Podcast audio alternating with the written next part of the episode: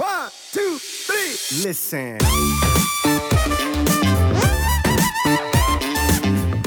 was diese Check-ins, Checks, Check-in-Videos für mich enorm wertvoll machen, ist ähm, gar nicht unbedingt, also schon natürlich auch die Information, die entsprechend verbal geäußert wird, aber vielmehr halt auch das, was, ähm, was Körpersprache, was Gestik, Mimik hergeben. Man kann enorm viel Informationen darüber sammeln, wie ein Mensch sich im Video gibt zum Beispiel. Mir ist jetzt zum Beispiel gerade aufgefallen, meine ich zum Beispiel, wenn ich jetzt mich hier selbst im Video sehe, dass ich jetzt nach 10 Tagen Minicut doch schon ein bisschen weniger gestikuliere vielleicht. Vielleicht gucke ich mir gleich mal das letzte QA an, ob ich es vielleicht schon gemerkt habe, genau, dass ich weniger gestikuliere zum Beispiel.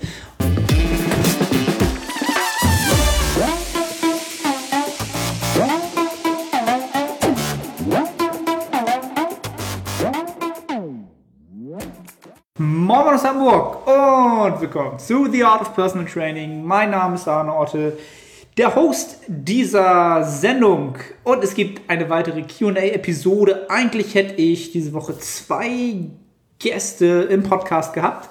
Die werde ich auch noch haben, aber es wird diese Woche halt nicht klappen.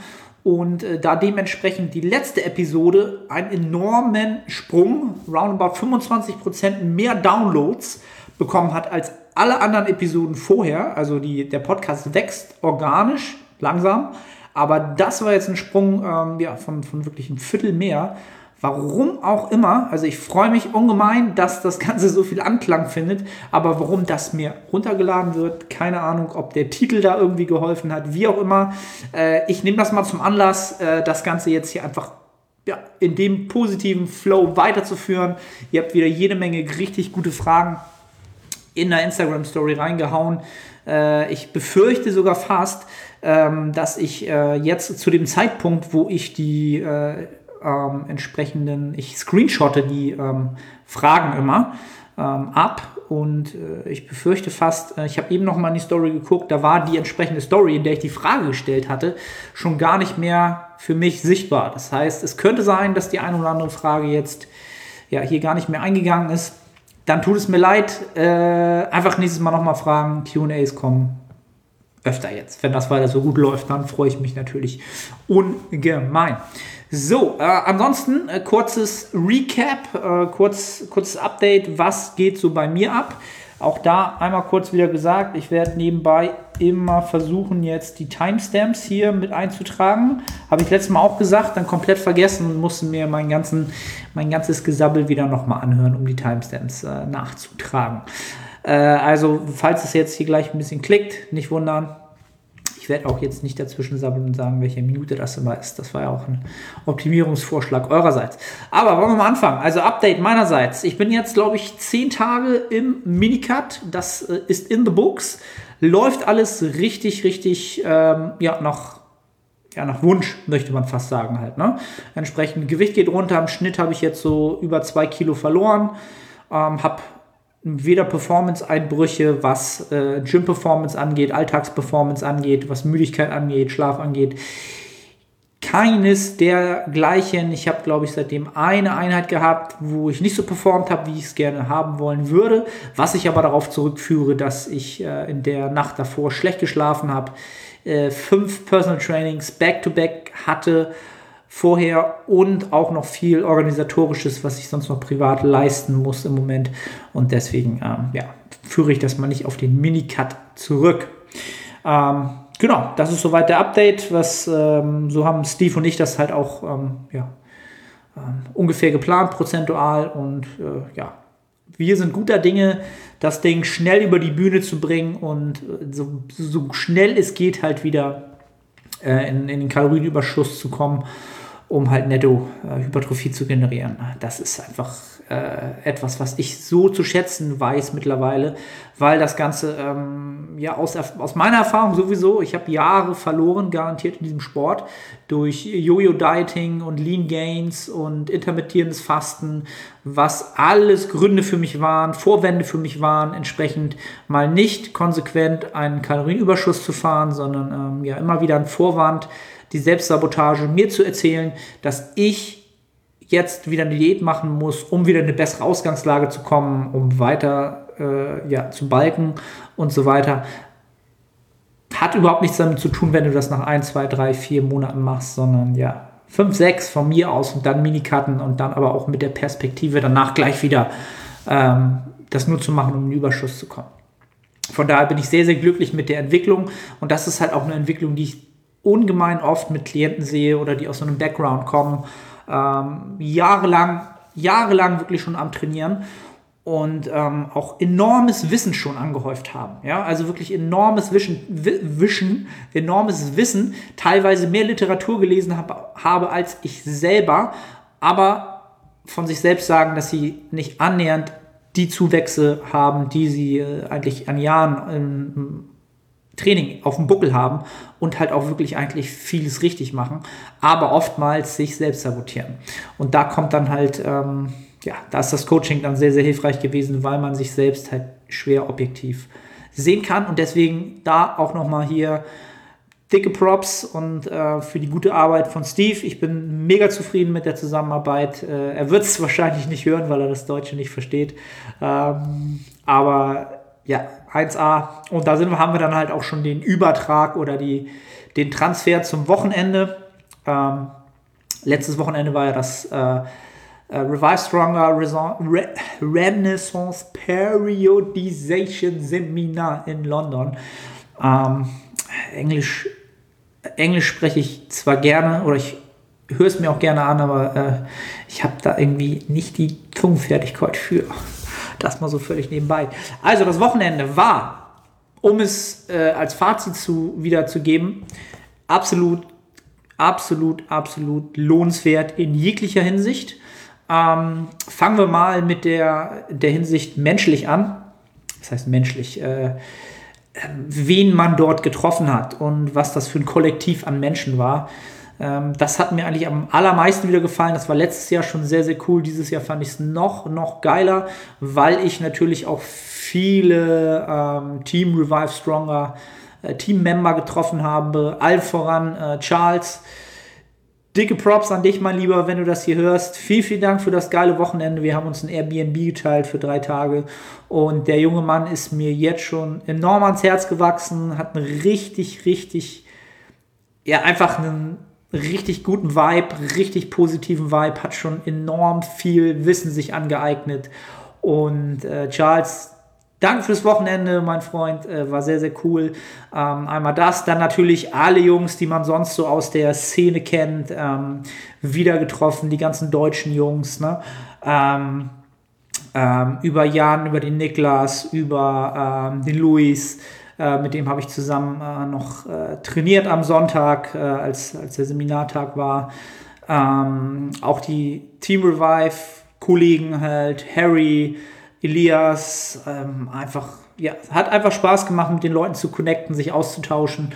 Ähm, ja, alle mit dem gleichen Bestreben ähm, zu hypertrophieren und auf dem Weg zu wachsen und zu gedeihen in jeglicher Hinsicht, hat einfach enorm Spaß gemacht und äh, ja, like-minded people ohne Ende. Äh, da nochmal dicke, dicke, dicke, dicke, dicke Props und vielen, vielen Dank an, an uh, Steve und Pascal, die das Ganze wieder auf die Beine gestellt haben, vom Ablauf super gewesen. Ähm, ja, was soll ich anderes sagen? Und zum fachlichen Teil natürlich ähm, dazu auch gesagt, ähm, es war jetzt nichts komplett niegelnagelneues dabei, wo ich sage, wow, yo, das ist jetzt mal was ganz Neues an Input. Aber das, was ähm, entsprechend an Input gebracht wurde, ähm, wie soll ich sagen, hat mir wieder neue Perspektiven eröffnet. Ich habe äh, Sachen mal wieder nochmal mit einem, einem, anderen Blickwinkel gesehen. Ähm, und das macht aus meiner Sicht solche Konferenzen auch immer enorm wertvoll, auch wenn man nichts ganz Neues mehr mitnimmt. Es macht, es bringt immer einen wieder dazu, anders über ein Thema nachzudenken, andere Denkstrukturen zu entwickeln, andere, ähm, ja, wie soll ich sagen, man kommt auf Ideen. Ja, man kommt auf Ideen, wenn ich so sagen möchte.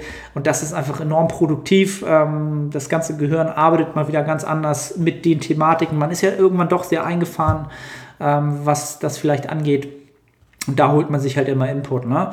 Ähm, klar, Mikes Präsentation fand ich bis äh, von allen am interessantesten. Ging halt, ähm, war halt sehr viel Hypothetisches. Jetzt nichts rein ähm, evidenzbasiertes, was jetzt äh, schon Datenlage hätte, aber hypo, hypothetisch halt sehr, sehr viel Relevanz hat. Ja, also was einfach sehr, sehr, sehr sinnig ist, ähm, primär über das ja, Trainingsvolumen pro Einheit, ja, also das pro Einheitstrainingsvolumen, viele Hypothesen dazu, das Minimum, das Maximum, Frequenzen, ähm, auch ganz viel über die ja, Stimulus to Fatigue Ratio, was so viel heißt, wie, wie viel Reiz setze ich in Relation zum, ähm, ja, zum zur Ermüdung, ja, ja, die, die, also man setzt ja immer einen Reiz und gleichzeitig wird Ermüdung sozusagen angehäuft und die Ratio davon ähm, entsprechend und auch dazu ganz, ganz viele Denkanstöße. Ähm, hat mir mit am besten gefallen. Dr. James Hoffman und Mike, beide unglaublich geilen Humor. Ähm, allein schon dafür würde ich Allein schon dafür würde ich wieder zur nächsten Conference fahren. Ähm, ich habe selten so viel gelacht. Ähm, haben beide wirklich einen unglaublich geilen Humor. Ähm, Mike sehr geil, James. Äh, der, der verzieht nicht mal die Miene dabei, einfach, ne? Also ganz trocken zieht er Dinge ab, wirklich. Äh, kann ich jedem nur empfehlen, habe ich auch schon zu vielen Klienten gesagt, auch wenn man nicht Coach ist, sondern einfach nur dieses, mit diesem Thema enorm Feuer für hat, äh, lohnt sich da ähm, entsprechend eine Appearance, eine Appearance äh, den, die Teilnahme an so einem äh, Seminar. Ähm, ja, habe ich sonst noch was vergessen? Genau, äh, das, ähm, der, dritte Ta der dritte Part des Ganzen zum, ähm, ja, wie nennt man es denn auf Deutsch? Äh, zur Magen-Darm-Flora, möchte ich fast sagen, ähm, war jetzt auch interessant ähm, habe ich mich noch nicht so viel mit beschäftigt. Daher fand ich es halt sehr, sehr interessant, war sehr aufmerksam dabei, werde mir die Sheets äh, auch nochmal im Nachgang angucken. Aber auch die Essenz dieses Themas ist halt, dass wir noch sehr, sehr, sehr wenig darüber wissen und deswegen auch wenig damit arbeiten können oder spezielle Empfehlungen machen können. Ähm, ja, das war so das London-Wochenende. Ähm, hab den Minicut über die Zeit durchgezogen. Hätte jetzt natürlich auch in der Zeit äh, sagen können, ich mache jetzt zwei, drei Tage Maintenance, äh, weil ich halt auf Reisen bin und so weiter und so fort. Aber ähm, ja, ich bin halt jemand, wenn ich was mache, dann will ich das halt möglichst schnell durchziehen. Und ähm, ja, es fällt mir einfach nicht, nicht schwer auf Reisen ähm, entsprechend mal auch nur 2000 Kalorien einzuhalten. Wobei, oder wozu ich halt auch sagen muss, dass ich ähm, entsprechend London schon sehr gut kenne. Julia und ich sind fast jährlich einmal da. Das ist schon so bei uns so ein, ähm, so ein jährliches, jährliches Ritual geworden. Deswegen weiß ich, kenne ich, was in den Supermärkten, was es da gibt, welche Restaurants da gibt, was man essen kann, wie man das ungefähr einschätzen kann. Also London ist halt easygoing. Und deswegen habe ich das einfach durchgezogen. Und äh, ja, da auch nochmal Props an, an Charles, der ohne Murren halt auch immer nur mit einkaufen gegangen ist, gar nicht groß essen gegangen ist. Ich glaube, wir waren immer bei Subway. Also ich habe den Lifestyle komplett wie in Hamburg äh, geführt. Nichts anderes. Und ähm, ja, Charles, wenn du das hier hörst, der Junge ist quasi eine Jungfrau, was Monster Energy angeht. Und das geht nicht so. Ich hoffe, er hat mittlerweile mal eingetrunken. Ähm, das mal so als random Story. Ähm, völlig nebenbei. Genau, das ist der Stand der Dinge. Ansonsten, wie gesagt, bin ich wohlauf, habe immer noch sehr, sehr viel privat um die Ohren. Ähm, mache da viel für meine Großmutter, die jetzt äh, in ein Altersheim muss. Ich löse die Wohnung auf, habe den Vormund oder die Vorsorge im Moment für sie und muss halt auch sehr, sehr viele, ähm, ja, bürokratische Sachen, finanzielle Sachen klären, machen und tun. Ähm, ja, und deswegen ist der Stresspegel immer noch relativ hoch, war die letzten Wochen noch höher, noch schlimmer. So langsam habe ich da Grund reingekriegt und äh, komme so langsam in den Bereich, wo ich das auch adaptiert habe, den, den Wochenstress pro Woche und äh, versuche gerade mal so ein bisschen so ein bisschen zu genießen, was ich habe. Denn ähm, ich bin halt an einem Punkt angekommen, wo ich eigentlich genau das mache, was ich mir irgendwann mal erträumt habe, visioniert habe, dass ich es halt schaffe, sozusagen ein Offline, Online, Hybrid Personal Trainer zu sein, der ähm, ja jetzt ausgebucht möchte ich noch nicht sagen, aber genug zu tun hat, dass er eigentlich kaum noch Zeit in der Woche hat, noch irgendwas anderes zu tun. Der Podcast hier, der läuft natürlich auch immer noch. Und ich bin halt immer eine Person gewesen, die sobald sie was erreicht hat, immer das nächste Ziel vor Augen hatte. Und das äh, auf, der einen, auf der einen Seite ist dieser Hunger sicherlich ähm, wichtig, aber man muss auch mal wirklich dankbar sein und, und auch selbst auf sich stolz sein dürfen, was man mittlerweile geschafft hat. Und das ähm, tue ich jetzt mal ein bisschen mehr. Ähm, ja, kommen aber auch später noch vielleicht ein, zwei Fragen, die das Thema auch wieder aufgreifen. Also ich habe im Moment noch ein, zwei äh, Projekte, die ich realisieren will. Dafür muss ich aber dann schon wieder in anderen Bereichen weniger machen, sonst lassen die sich halt nicht realisieren. Und das ist für mich wieder so ein Indikator dafür, dass alles sehr, sehr gut organisch wächst und ich einfach mal glücklich und genügsam das Ganze hinnehmen sollte. So, genug von mir. Fucking, fucking, jetzt habe ich fucking gesagt. Jetzt muss ich den Podcast bei iTunes als, ähm, wie nennt man das denn? Das war früher mal auf den Rap-CDs Rap drauf. Ähm, ja, nicht jugendfrei deklarieren. Ich habe hier gecursed, äh, Schimpfworte benutzt. Und ich habe schon wieder die Timestamps nicht aufgeschrieben. Ähm, doch, Update, Update. Update war das alles. Okay, alles klar. 15 Minuten. Ähm, bin verplant schon wieder. Judy, wir, wollen wir uns mal euren Fragen widmen. Ähm, eins nach dem anderen. Also, fangen wir mal an. Ganz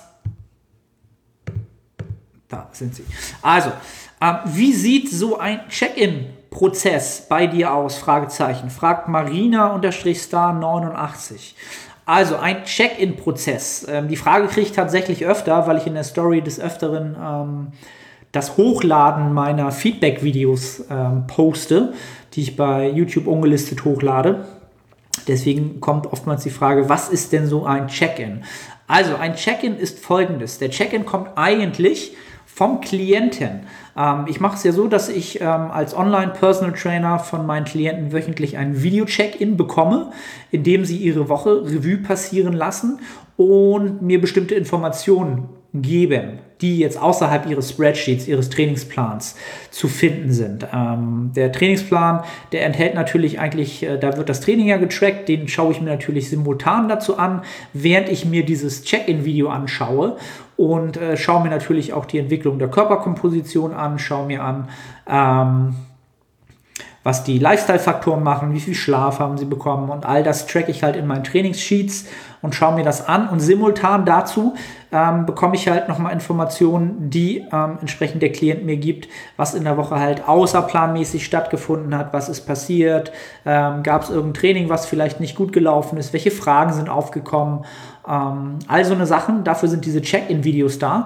Und was diese Check-in-Videos für mich enorm wertvoll machen, ist ähm, gar nicht unbedingt, also schon natürlich auch die Information, die entsprechend verbal geäußert wird, aber vielmehr halt auch das, was, ähm, was Körpersprache, was Gestik, Mimik hergeben. Man kann enorm viel Informationen darüber sammeln, wie ein Mensch sich im Video gibt zum Beispiel. Mir ist jetzt zum Beispiel gerade aufgefallen, meine ich zum Beispiel, wenn ich jetzt mich hier selbst im Video sehe, dass ich jetzt nach 10 Tagen Minicut doch schon ein bisschen weniger gestikuliere vielleicht. Vielleicht gucke ich mir gleich mal das letzte QA an, ob ich es vielleicht schon gemerkt habe, genau, dass ich weniger gestikuliere zum Beispiel oder dass ähm, man sieht natürlich Menschen auch ganz oft an den Augen an, ob jemand müde ist oder ob er irgendwas hat, was er vielleicht noch nicht gesagt hat. Dann fragt man vielleicht nochmal nach, ist bei dir alles in Ordnung? Du sagst, was alles gut, aber du machst mir so einen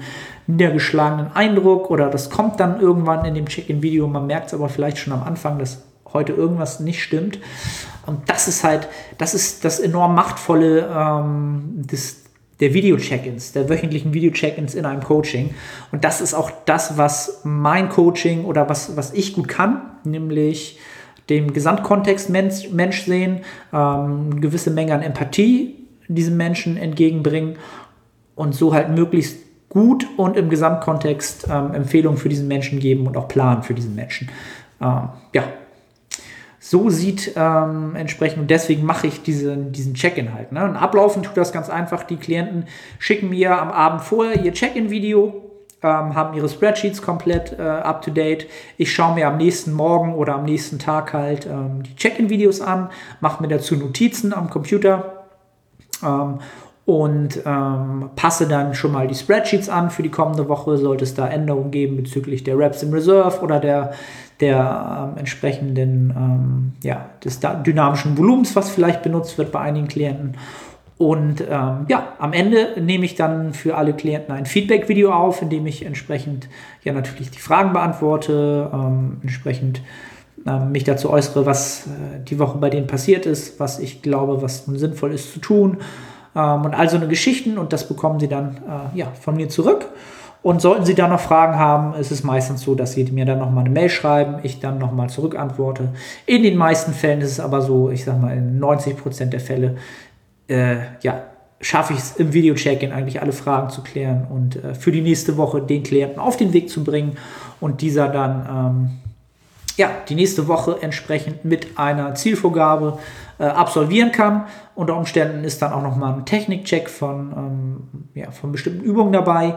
Ich mache es fast oft so, dass ich das als Hausaufgabe gebe, wenn ich mir bei bestimmten Übungen bei ähm, Klienten, die noch nicht super, super advanced sind, also ich habe gar keine super advanceden Klienten, ich bin selber nicht, nicht einer, aber ähm, die noch nicht, äh, wo, wo ich glaube, dass ähm, entsprechend gerade Übungen sogar noch optimiert werden können, dann ähm, ja, mache ich das auch immer im Technikcheck sozusagen.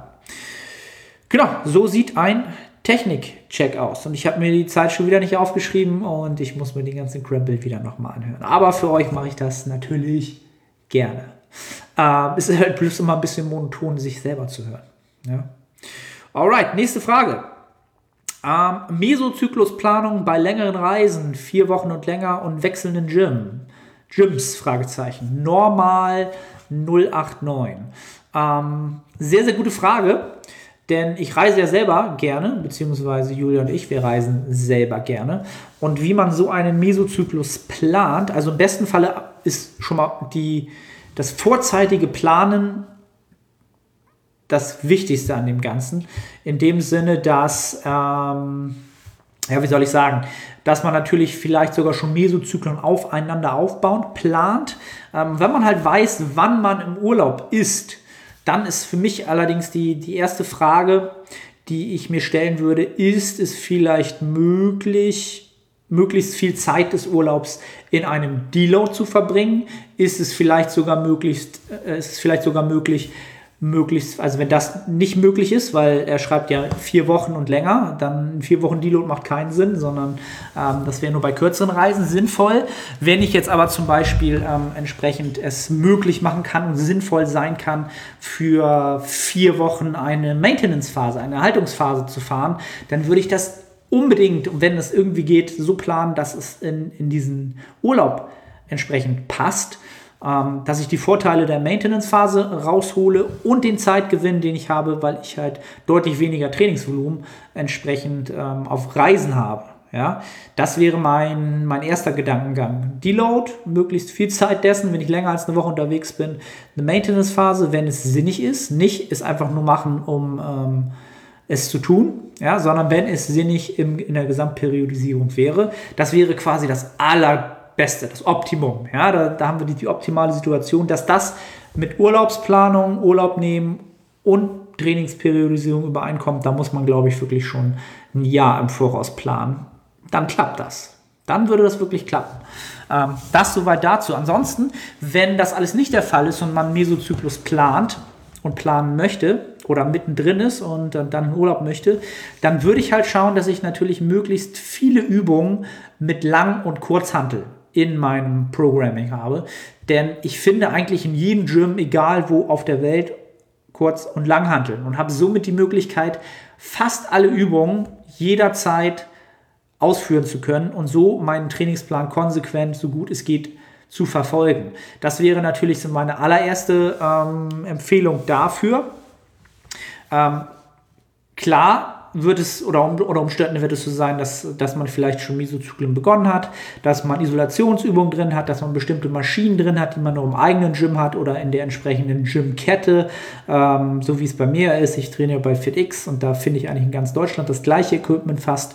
Ähm, ist dem aber nicht so und ähm, man hat eigentlich schon ähm, relativ die Planung abgeschlossen, man ist mittendrin dann würde ich das Ganze halt definitiv nach Bewegungsmuster und dann nach Vorgabe der Reps in Reserve, also nach der relativen Intensität steuern. Das heißt, wenn ich jetzt, ähm, ja, in den meisten Fällen haben die meisten ja sowieso Compound Lifts, eher am Start ihres Trainings, aber wenn sie die, Isos, die Isolationsübung dann an Maschinen haben, ähm, dann würde ich halt schauen, okay, was habe ich da für eine Maschine? Eine Rudermaschine. Ich suche mir halt in dem Gym, wo ich dann gerade bin auf der Welt im Urlaub, ähm, auch eine Rudermaschine. Die wird sicherlich eine andere Widerstandskurve haben. Die wird sich sicherlich ganz anders anfühlen. Die, da werden sich die Gewichte nicht vergleichen lassen. Aber was ich als Vorgabe habe, ist meine, mein, mein Trainingsvolumen, also wie viele Sätze soll ich daran machen, in welcher Rep-Range, mit welcher relativen Intensität, also mit wie viel Reps in Reserve. Und dann würde ich mich halt immer rantasten, halt entsprechend das Gerät ausprobieren, gucken, okay, mit dem Gewicht ist es noch relativ leicht. Ich suche mir ein Gewicht, wo ich glaube, ich komme in diese Rep-Range und halte mich dann einfach an die Reps in Reserve, die dann für die entsprechende Woche vorgesehen sind. Und somit gehe ich halt sicher, dass ich eigentlich das Optimum raushole. Es lässt sich sowieso keine Maschine mit der anderen vergleichen. Das braucht man nicht probieren. Solange man mit den relativen Intensitäten dort haushaltet, macht ihr das Beste, was ihr tun könnt. Ja, das soweit zur Mesozyklusplanung auf Reisen. Dann die nächste Frage. Schon 25 Minuten. Heute sabbel ich aber viel. Also, Goodie. Ähm, bei Krankheit oder verletzt sein? Wann ein Mesozyklus von vorne beginnen? Chrysler fragt das. Hm, sehr, sehr gute Frage. Das kommt natürlich auf die Krankheit an oder auf die Verletzung an. Ähm, um es aber mal so ein bisschen einzugrenzen thematisch. Ähm, Thema Krankheit, da werden die meisten wahrscheinlich davon reden, dass sie, ob wir jetzt eine Grippe haben, leicht erkältet sind. Ähm, ich würde halt sagen, wenn ich äh, entsprechend schon weit fortgeschritten bin im Mesozyklus, das heißt, jemand ähm, akkumuliert oder sammelt halt vielleicht äh, sogar fünf oder sechs Wochen ähm, konstant Trainingsvolumen an, ja, er versucht sechs Wochen sozusagen ähm, progressiv sein Trainingsvolumen zu steigern und ist jetzt schon in Woche vier und wird dann krank, ähm, so richtig krank, eine Woche out of order, ja, also richtig kaputt ähm, und will dann quasi noch die letzte intensivste Trainingsvoluminöseste Trainingswoche mit der höchsten oder niedrigsten ähm, relativen Intensität, höchste, also mit, dem, mit, dem, mit der meisten Nähe zur, zum Muskelversagen absolvieren, dann wird das keinen Sinn machen, weil das wird einfach nicht klappen. Ja? Dann würde ich den Mesozyklus sozusagen abschreiben danach, einen neuen Mesozyklus beginnen das wäre zum Beispiel ein Szenario. Ist es jetzt aber so, dass ich vielleicht in Woche 1 oder nach Woche 1 so ein bisschen krank werde, vielleicht drei, vier Tage aussetzen muss, ähm, um entsprechend wieder auf die Beine zu kommen. Nichts Dramatisches. Ähm, ich bleibe einfach vier, fünf Tage aus dem Gym raus, habe die erste Woche aber schon absolviert dann würde ich es äh, durchaus als ähm, Möglichkeit sehen, einfach in der zweiten Woche weiterzumachen ähm, und, und, den Mesozyklus dann zu komplettieren. Ja, und je weiter man halt zum Ende des Mesozyklus kommt, desto weniger macht es aus meiner Sicht Sinn, dann ja, den zu komplettieren, wenn man halt wirklich krank war. Je weiter man am Anfang ist, ähm, kann man ihn sonst auch einfach neu starten. Ja? Bei Thema Verletzungen, da gehe ich halt davon aus, dass eine, ja, eine Verletzung ist nicht innerhalb von einer Woche ähm, ja, schon wieder im, im grünen Bereich. Da macht es dann halt wahrscheinlich eher Sinn, wirklich zu schauen, ja, wie schaffe ich es möglichst schnell, die Verletzungen entsprechend aus meinem Trainingsalltag rauszubekommen, um möglichst wieder in Full Swing produktiv Hypertrophie anhäufen zu können. Und da, äh, ja, unter Umständen ist da sozusagen eine Mesozyklus-Neuplanung unter Umständen vielleicht sogar sinnvoller. Ja, das so meine, meine 50 Cent zum, äh, dazu, zu dem Thema. So, was haben wir noch? Ähm, woran machst du den Trainingsstand deiner Klienten fest? Erfahrung, Fragezeichen, ähm, 1RM, Fragezeichen oder Progress, Fragezeichen. Das kommt von Philipp-WHZ. Philipp ist ein Klient von mir. Grüße an dich, Philipp. Vielen Dank für die Frage. Ähm, gute Frage. Also ich, schaue mir die Fragen immer einmal kurz vorher an, aber ich mache mir vorher keine Notizen oder ähm, auch nicht so große Überlegungen, was ich dazu sagen werde, sondern mache das hier alles relativ spontan immer. Ähm, woran mache ich den Trainingsstand fest? Also primär tue ich das Ganze immer anhand der Fragebögen, die mir die Klienten halt entsprechend vorher ausfüllen. Ich habe halt einen Fragebogen, der erstmal darauf abzielt, bevor man sozusagen so einen Initial Call hat, wie nennt man das, das im Deutschen? Also so ein, so ein ähm, ja, einfach nur ein Beratungsgespräch zwecks Coaching, was ähm, entweder über Skype passiert oder einfach über Telefon, wo ich einfach nur gerne mehr wissen will, wo ich vorher gerne ein paar nicht allzu detaillierte Informationen brauche über den Klienten, damit ich im, äh, in diesem Call halt besser schon mal das bisschen vorbereiten kann, ein größeres Bild habe. Genau, und wenn dann das Coaching zustande kommt, dann kommt nochmal ein deutlich ausführlicher Fragebogen zum Tragen, wo dann ganz, ganz viel über Trainingserfahrung, äh, welche Trainingssysteme, Splits, was mit Ernährung dort für Erfahrungen gesammelt wurden, entsprechend äh, abgefragt wird. Also ganz, ganz viel aus der Historie des ähm, entsprechenden Klienten. Ähm, unter Umständen frage ich dann auch nochmal Sachen nach. Ähm, und daraus mache ich so für mich eigentlich so den eigentlichen Trainingsstand fest. Ähm, mich interessiert es eigentlich relativ wenig, was der One rm ist, weil das wenig Übertrag für die Hypertrophie hat. Ähm, was interessieren könnte, was dann aber auch völlig überflüssig wäre, von allen Lifts halt den 10RM rauszukriegen. Auch das macht dann erstmal für mich wenig Sinn, denn die Erfahrungswerte bekriege ich halt innerhalb der ersten Coaching-Wochen. Was dort passiert mit Technikvideos, mit den Check-ins etc. Ähm, klar, den Progress, äh, das ist natürlich auch ein Faktor. Wenn jemand enorm Progress macht, dann hat er wahrscheinlich ja, vom Trainingsstand ähm, ja, noch einiges an Potenzial. Ähm, von daher, ja, ganz, ganz differenziert.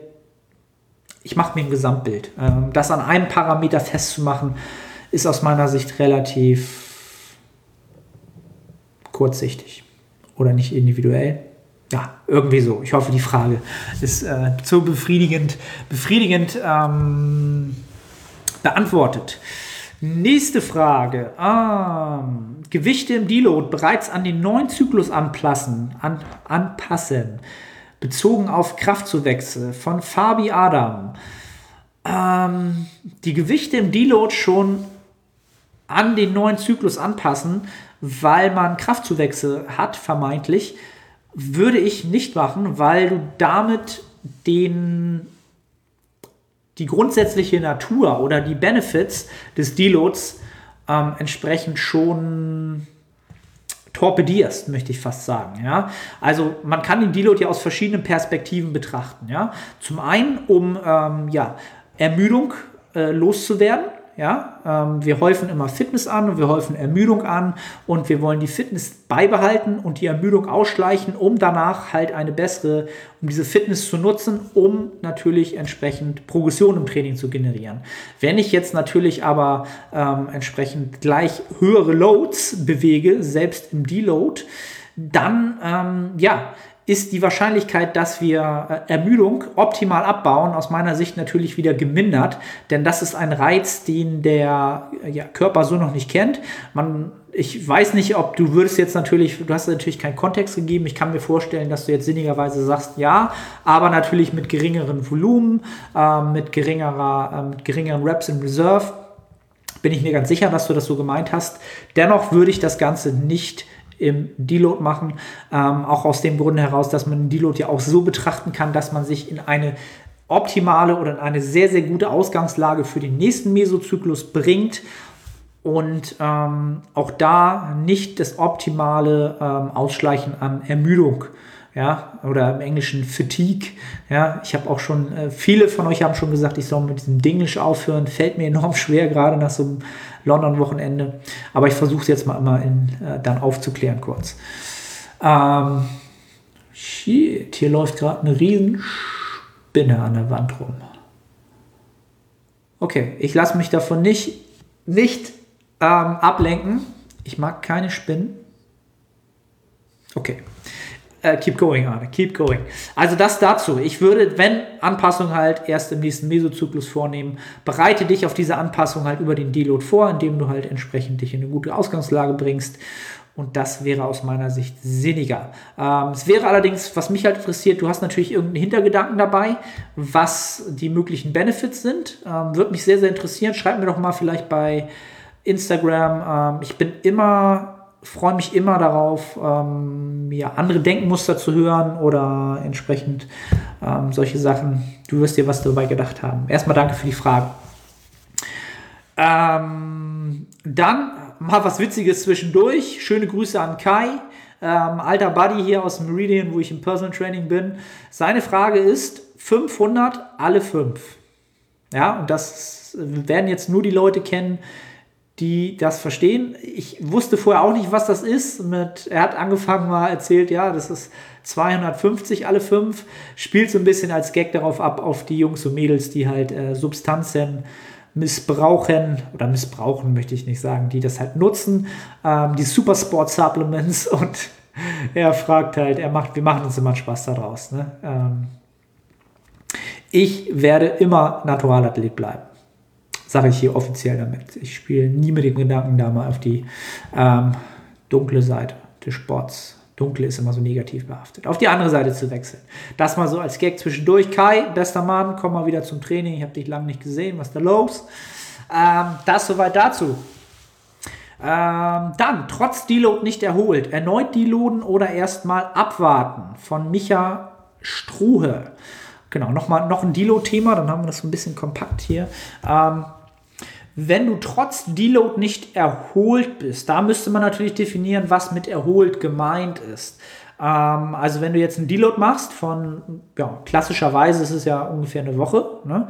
so der klassische Deload, und du fühlst dich nach dem Deload nicht erholt, dann ist das nicht unbedingt, ähm, nicht unbedingt enorm falsch oder enorm kontraproduktiv.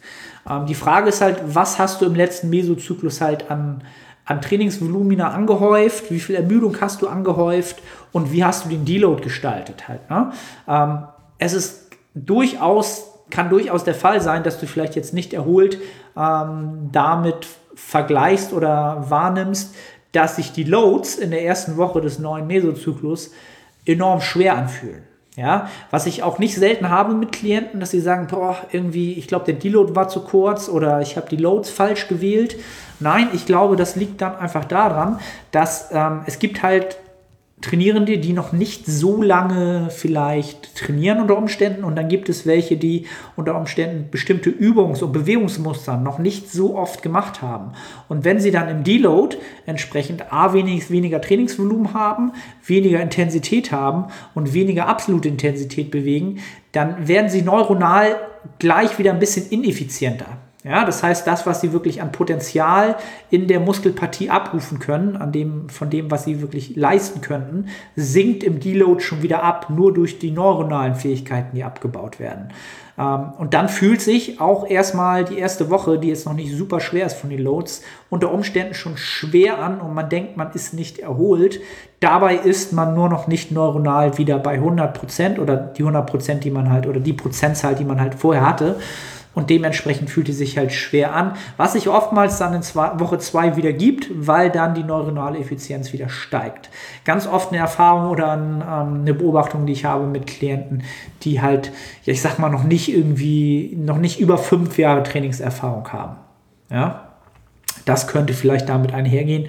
Ähm, wirklich nicht erholt, ähm, dann vielleicht was am Deload-Prozedere nicht so optimal gemacht, wie es vielleicht hätte sein können. Ähm, was, was das sein könnte, zu viel gemacht im Deload. Ja, also es gibt im Deload eigentlich wenig, was man zu wenig machen kann. Die meisten machen im Deload zu viel aus Angst, irgendwie Muskeln abzubauen oder andere Fähigkeiten abzubauen oder nicht genug Kalorien zu verbrennen. Das ist halt auch ganz ganz gut verbreitet aus meiner Sicht, sehe ich auch nicht so selten, dass ähm, Leute im Deload dann halt auf einmal das kompensieren und mehr Schritte machen oder dann doch nochmal irgendwie aufs Laufband oder sich auf den Crosser schwingen, weil sie halt Angst haben, ähm, entsprechend nicht den gleichen Umsatz zu haben, als wenn sie halt richtig ihr Trainingsvolumen absolvieren.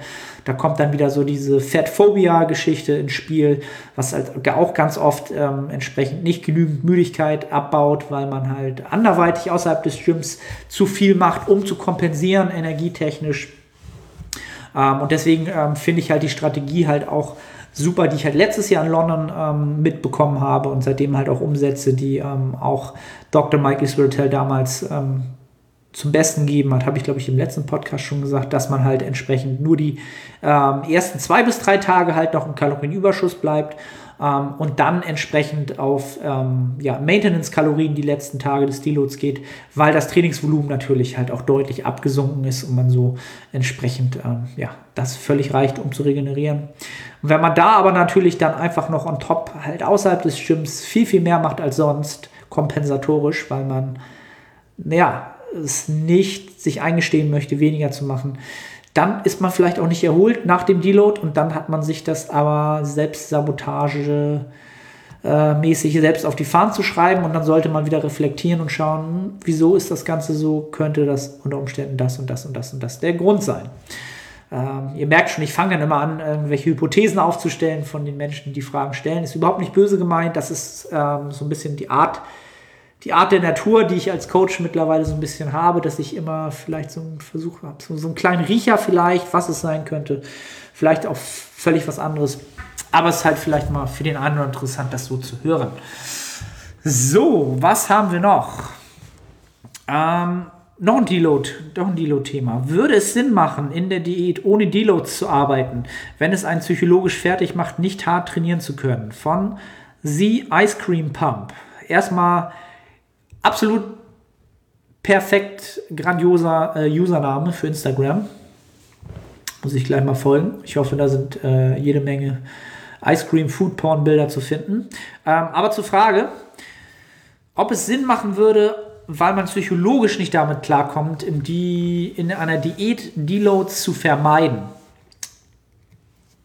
Nein, aus meiner Sicht nicht. Ich musste mal ganz kurz wieder so ein bisschen abwägen. Ähm, man sollte eher darüber nachdenken, was was das Ziel einer Diät ist oder warum man diese Diät macht. Halt, ne? ähm, jetzt steht da einfach nur Diät. Ich denke mal, es geht einfach nur darum, ähm, ja, einen Körperfettanteil zu erreichen. Ähm, und dann hat das Ganze kein, kein Zeitlimit aus meiner Sicht oder unter Umständen kein Zeitlimit, keine Deadline. Ja? Ähm, und dann sollte man sich Deloads zunutze machen, um halt möglichst produktiv auf lange Sicht zu arbeiten und unter Umständen vielleicht trotzdem auch sogar noch schneller ans Ziel zu kommen. Denn wenn du einen Deload machst, dann, wie gesagt, sind wir über ein Thema, dann wirst du Ermüdung abbauen, ja, während du die Fitness möglichst gleich hältst und wirst danach besser performen im Gym und wirst dadurch, ähm, das Resultat dessen wird sein, dass du mehr Muskulatur hältst. Ähm, was ja das unser Ziel sein sollte. Ja? Wir wollen ja alle Muskulatur möglichst viel haben, gehe ich mal davon aus, wenn du diesen Podcast hörst. Und ähm, wenn du dann ähm, Deloads nutzt, dann wirst du mehr Muskulatur halten. Allein schon aus, aus, aus diesem Grund heraus würde es Sinn machen. Ja? Ähm, das ist dich natürlich, dass du deine Perspektive jetzt noch die ist, dass du glaubst, ähm, ja, wie soll ich sagen, einen, einen Rückschritt machst oder nicht genug arbeitest und Angst hast, wieder nicht mehr voranzukommen oder dass du vielleicht kein Körperfett Fett mehr verbrennst oder und sowas in die Richtung. Ähm, oder dieses hart trainieren, dass dir das dann fehlt dann solltest du dir überlegen, ja, die Perspektive zu wechseln. Ähm, wie mache ich, mach ich das am besten sinnvoll klar? Ähm, ja, allein, allein schon dadurch, du wirst halt auf Dauer, wenn du jetzt, sagen wir mal, 16 Wochen ähm, brauchst, um halt den, den Körperfettanteil zu haben, den du haben willst, was halt vielleicht schon richtig, weiß ich nicht, 9, 8 Prozent vielleicht ist, dann wirst du entsprechend mit Deloads und unter Umständen vielleicht sogar Diet Breaks ähm, dort aus meiner Sicht schneller hinkommen, ähm, rein vom Kopf. Rein physiologisch kannst du auch 16 Wochen durchdiäten ähm, und wirst äh, rein physiologisch müsstest du den besseren Fortschritt machen. Ja, müsstest du, sage ich ganz, ganz wichtig, weil ich glaube, dass auf dem Weg dorthin dann irgendwann unter Umständen etwas schief läuft, was dich dann in einem kleineren Zeitblock aufhält und du deswegen langsamer wirst. Ja? Ähm, ich hoffe, du kriegst so ein bisschen raus, was ich damit meine. Also Deloads sind enorm, enorm wichtig, auch vor allen Dingen, um da vielleicht nochmal einen Vorteil zu bieten oder einen Anreiz zu bieten. Deloads habe ich auch, glaube ich, im letzten Podcast schon gesagt, sind auch ganz, ganz wichtig für den passiven Bewegungsapparat, weil dort eine Überlastung halt ähm, weniger von, von diesen Strukturen geäußert werden kann ähm, und dementsprechend sollte man denen auch hin und wieder ähm, ja, eine Pause gönnen, auch dort den Stress abbauen. Ähm, und gerade wenn man dann lange Zeit im Defizit ist, ist die Gefahr natürlich auch wieder erhöht, sich zu verletzen. Und das wäre jetzt zum Beispiel wieder so ein kleiner Zeitblock, wo man dann Zeit verliert. Und dann lieber sich versuchen, ähm, ja, in Geduld zu üben. Allgemeines Geduld in diesem Sport, die wichtigste Fähigkeit, die man haben sollte oder entwickeln sollte, um produktiv auf lange Sicht Bodybuilding, Hypertrophie zu betreiben. So, sicherlich nicht die Antwort, die du hören wolltest, aber die, die ich geben muss, äh, wenn es hier alle hören. Oder die ich allgemein geben muss. so, was haben wir noch? Ähm, intuitives Essen oder Tracking im Aufbau. Trackst, trackst, ich bin schon trackst, trackst du genauer, seitdem du gecoacht wirst. Von Philipp Stöbel. Ähm, ist ja so ein Thema, was, glaube ich, aktuell wieder sehr, sehr an Relevanz gewonnen hat. Ja, intuit, intuitives Essen im Aufbau. Also ich kann erstmal so aus anekdotischer Erfahrung, aus meiner, aus meiner letzt, aus dem letzten Jahr berichten, ich habe sechs, sieben, vielleicht sogar acht Monate intuitiv den Aufbau betrieben und das hat auch sehr, sehr gut geklappt. Dazu sei immer gesagt, dass man intuitiv halt immer ein Klammerchen setzen muss, wenn man halt schon eine lange Zeit getrackt hat. Denn ist, dann ist das Ganze nicht mehr intuitives Essen, sondern Essen beruhend auf Erfahrungswerten ohne es einzutragen. Ja, so würde ich das dann nennen. Ne? Essen aufgrund von Erfahrungswerten. Intuitives Essen ist dann aus meiner Sicht wieder, ja, das führt dann so ein bisschen von der Begrifflichkeit vorbei. Ähm, also es funktioniert definitiv, wenn ich genügend Erfahrungswerte hier oben im Hinterkopf habe ähm, und auf diese zurückgreifen kann. Dann ähm, ist das sicherlich leicht. Es macht Entscheidungsfreiheit. Es, es, es sorgt dafür, dass man weniger Entscheidungen am Tag treffen muss. Ähm, man, man verbringt weniger Zeit damit zu tracken, zu machen, zu tun. Ähm, das kann ein Riesengewinn sein, das kann Energien freisetzen, da, da kann man sie für andere Sachen nutzen.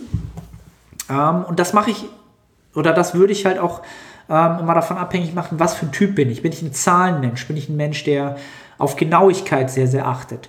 Dann macht intuitives Essen aus meiner Sicht wenig Sinn, weil ich wenig Spaß daran haben werde. Und äh, dann hast du auch nicht den Vorteil dessen, den, den Vorteil, den ich gerade genannt habe. Bin ich aber jetzt ähm, jemand, der halt ähm, ja, einen minimalistischen Ansatz fährt und sagt, naja, ich will einfach alles nur machen, ausführen, dann kann das durchaus der Fall sein. Ähm, aktuell tracke ich, seit ich mit Steve zusammenarbeite, tracke ich wieder. Ich habe auch vorher schon wieder getrackt, ja. Ähm, ob ich genauer tracke, ähm, also ich habe mit Steve angefangen und äh, wir haben einfach um eine gute Basis zu finden und damit er so ein bisschen Gefühl dafür kriegt, wie ich das Ganze behandle, habe ich einen Monat lang wirklich äh, die Makros bis aufs Gramm getrackt. Ganz, ganz klar. Das tue ich auch immer noch. Ähm, ja, zum Großteil. Oftmals ist es so, dass ich so zwei Drittel des Tages eintrage ähm, und oftmals auch sehr oft das gleiche esse. Von daher sind die Makros da relativ ähnlich. Und dann die letzte Mahlzeit vielleicht so ja, ich sag mal, zwei von sieben Tagen die letzte Mahlzeit halt ähm, im Kopf überschlage und sie vielleicht nicht mehr in mein Fitnesspal eintrage. Aber ich würde mal sagen, fünf von sieben Tagen tracke ich es auch wirklich wieder genau in mein Fitnesspal. Ähm, einfach weil ich auch wieder Spaß daran habe. Es kostet mich enorm wenig Zeit. Ähm, ja, kommt immer aufs Individuum an und wie derjenige halt tickt halt. Ne? Ähm, ja, sonst vom Coaching mit Steve ist es halt so, ich trage es halt in meine Spreadsheets ein. Ähm, dort haben wir eine Range, die ich erfüllen soll, da haben wir Makro-Ranges, die ich erfüllen soll. Ähm, und solange ich da reinfalle, äh, trage ich einfach ein, erfüllt, erfüllt und kopiere die ähm, Volumen, äh, die Kalorienmengen einfach runter. Äh, ich trage dann nicht jedes, jeden Tag ein, ob es nun 3600 waren oder 3644 waren. Ähm, das ist nicht mehr vonnöten. Sag ich in die Range-File, sind wir cool damit.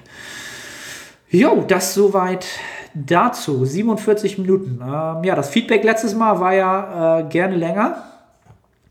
Dann wollen wir das mal tun. Machen wir mal eine Stunde draus heute. Ich habe, glaube ich, noch genug äh, Futter hier bereit. Gut, nächste Frage. Trotz fehlender Streifen auf den Glutes nach der Peak Week auf die Bühne? Fragezeichen. Von Wiener unterstrich Son. Ähm, gut, Frage jetzt äh, akut oder ist natürlich jetzt interessant, sie jetzt zu hören, denn heute ist Freitag, äh, morgen ist die internationale Deutsche, Deutsche Meisterschaft der GmbF in Oldenburg. Da werde ich auch morgen hinfahren mit dem Daniel Kubik zusammen. Den, der ist hier zufällig gerade in Hamburg. Den picke ich morgen ab. Und dann werden wir da mal hineiern und das Ganze uns mal zu Gemüte führen. Ähm, ich hoffe, dass das jetzt nicht auf den Termin morgen bezogen ist. Ähm, also trotz fehlender Streifen auf den Glutes nach der Peak Week auf die Bühne. Also die Peak Week, ja gut, die ist jetzt durch tatsächlich. Also ich befürchte, es läuft darauf hinaus. Ähm, also meine zwei Cent dazu. Streifen auf den Glutes sind mittlerweile nötig, um auf jeden Fall bei den Top-Platzierungen mitzuspielen oder allgemein gute Platzierungen zu machen. Es ist mittlerweile, ich möchte nicht sagen, dass es der Standard ist. Es ist etwas, was, wenn man halt richtig gut abschneiden will, dann ist es, dann ist es vonnöten, ganz klar. Ähm, ich gehe jetzt einfach davon aus, oder ich habe auch in den letzten ein, zwei Wochen viele Athleten kennengelernt oder mit Athleten Kontakt gehabt über Instagram, die sehr kritisch mit sich waren und gefragt haben, ob, so ein bisschen danach gefragt haben, ob sie überhaupt auf die Bühne sollten, dürfen, weil sie glauben, dass sie nicht mit der, ja, mit solchen Leuten mit, mit gestreiften Glutes mithalten können. Und da ist halt wirklich meine, meine Empfehlung, wenn ihr eure Prep gut gemacht habt und ihr vielleicht auch noch nicht so lange trainiert, dann geht auf die Bühne, holt euch diesen Bühnenauftritt, holt euch diese Erfahrung. Ihr habt jetzt wochenlang, monatelang, unglaublich lange an diesem Ziel gearbeitet und jetzt eine Woche vorher, nur aufgrund dessen, dass es jetzt nicht die, ja, die Streifen sind auf den Glutes, das Ganze zu verwerfen und sich ähm, ja, nicht gut genug zu fühlen, wäre halt extrem schade drum. Es wäre extrem schade drum. Es ist eine Erfahrung. Ähm, Gerade ganz, ganz junge Athleten haben halt noch nicht die Muskelqualität, dass diese Streifen halt realistisch wären. Dort wäre ein so niedriger Körperfettanteil ähm, vonnöten, ähm, dass einfach so viel an, an, an Volumen verloren geht und einfach äh, auf der Bühne das Ganze einfach nur noch skinny aussieht, dass es gar keinen Sinn macht, dass man diese Abstriche für mehr Conditioning ähm, nicht in Kauf nehmen sollte, sondern dort einen Mittelweg finden sollte zwischen, ja, voluminös auf der Bühne, genügend Cuts, damit es richtig gut aussieht und dann das Beste rausholen in dem ersten Jahr oder in der ersten, in der ersten Contest Prep Series, wenn ich vielleicht auch noch nicht über, wenn ich vielleicht drei, vier Jahre erst trainiere. Oh, jetzt geht hier der Bildschirm aus. Perfekt. Da ist er wieder. Ähm, ja, das so meine zwei Cents dazu. Ähm, macht euch da nicht zu verrückt. Macht euch da nicht zu verrückt. Ähm, ihr tretet am Ende wirklich eh nur gegen euch selber an. Ähm, wenn ihr ein, zwei Wettkämpfe unterm Gürtel habt, dann kann man kritischer mit sich sein. Dann sollte man schauen, bin ich besser geworden? Habe ich irgendwas, habe ich irgend meine Hausaufgaben nicht gemacht? Aber nicht beim ersten Mal. Ja? Ich weiß jetzt nicht, ob es darauf abzielte, aber auch ohne Streifen auf den Glutes Bühne-Experience mitnehmen ähm, ja, ich bin mir sicher, jeder oder die, wo die Frage herkommt, do it. Äh, sollte das tatsächlich um morgen gehen äh, und ich da gerade um die Ecke tigern, irgendwo rumlaufen, äh, ja, man hört den Podcast ja erst danach, hätte ich gesagt. Sprich mich an, ich würde die Person gerne mal kennenlernen. Ähm, gut, das soweit dazu. Was haben wir noch? Äh, das hatten wir schon, das hatten wir schon, die hatten wir schon. Da, Fitness Nico Motivation. Immer Fragen von ihm. Bester Mann, immer Gast hier im Podcast. Was hältst du von zweimal Training am Tag und was sollte man beachten? Ähm, zweimal Training am Tag. Mm, man muss sich ein Lebensumfeld gebaut haben, dass das sinnvoll machen würde. Ähm, sprich, Steve macht das ja zum Beispiel mein Coach, Steve Hall, der trainiert zweimal am Tag, ich glaube sogar sechs Tage die Woche, aber einfach um sein Trainingsvolumen möglichst gut aufteilen zu können und möglichst effektiv für die jeweilige Einheit Trainingsvolumen anzuhäufen.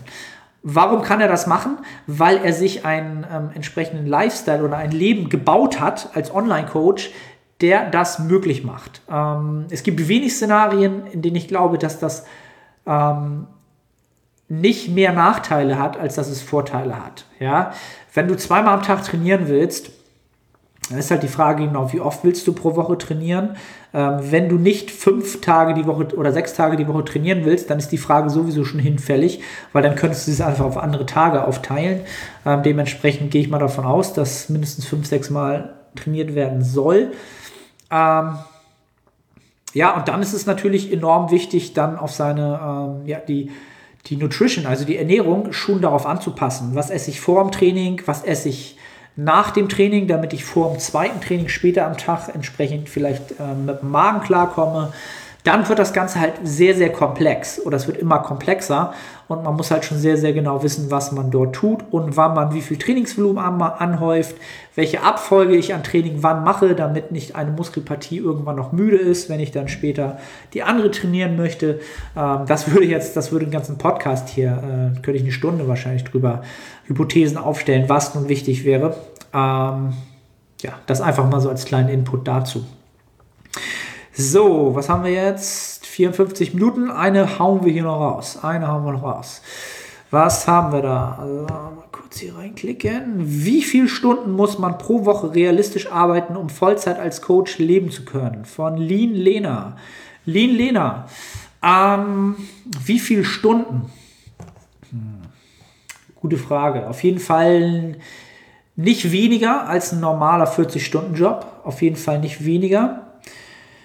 Puh, ist halt schwer zu sagen. Also ich kann da mal schwer von mir selbst ausgehen, weil ich immer mich immer als jemand sehe, der nicht die beste Organisation hat, der vielleicht besser organisiert sein könnte, der auch mehr abgeben könnte an, an, an ähm, Sachen, die er selber noch tut. Ähm, nehmen wir einfach mal einen Beispieltag, äh, so wie heute. Jetzt ist Freitag. Freitag ist zum Beispiel bei mir so ein typischer Hybridtag. Das heißt, ich stehe auf, ähm, rechnen wir mal die Zeit einen Tag zusammen. Ich stehe auf und bin spätestens nach dem Frühstück so um sieben, halb acht am Computer, E-Mails beantworten, den Tag planen, ähm, vielleicht schon erste Check-in-Videos anschauen und habe dann zum Beispiel um neun das erste Personal Training von 9 bis 10, von 10 bis 11, von 11 bis 12. Dann habe ich drei Personal Trainings absolviert. Dann habe ich heute auf dem Weg nach Hause einen ähm, Initial Call gehabt für ähm, ein, ein zukünftiges Coaching, also ein Bewerbungsgespräch fürs Coaching. Ähm, den Weg nach Hause, die 20 Minuten. Ähm, dann habe ich ein bisschen was gegessen. Das ist jetzt nicht unbedingt Arbeitszeit, aber wenn man das dann natürlich noch mit Social Media Arbeit, ähm, Content Marketing gleichsetzt, Instagram Stories, Posts machen etc., ist das doch auch irgendwie schon teilweise wieder Arbeit. Ähm, und habe mich dann danach an meine Check-ins gesetzt. Ähm, 20 Minuten vielleicht gegessen, Check-ins gemacht bis 16 Uhr.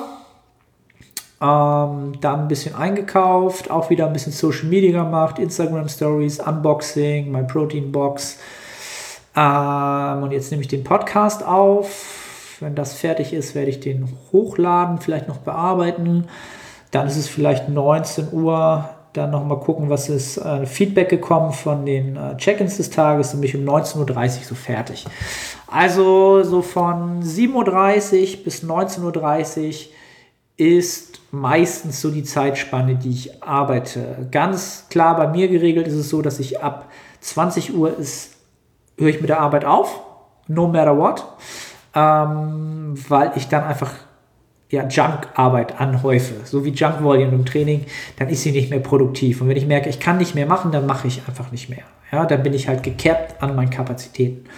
Ähm, also das mal so als Beispieltag. Wie viele Stunden sind das?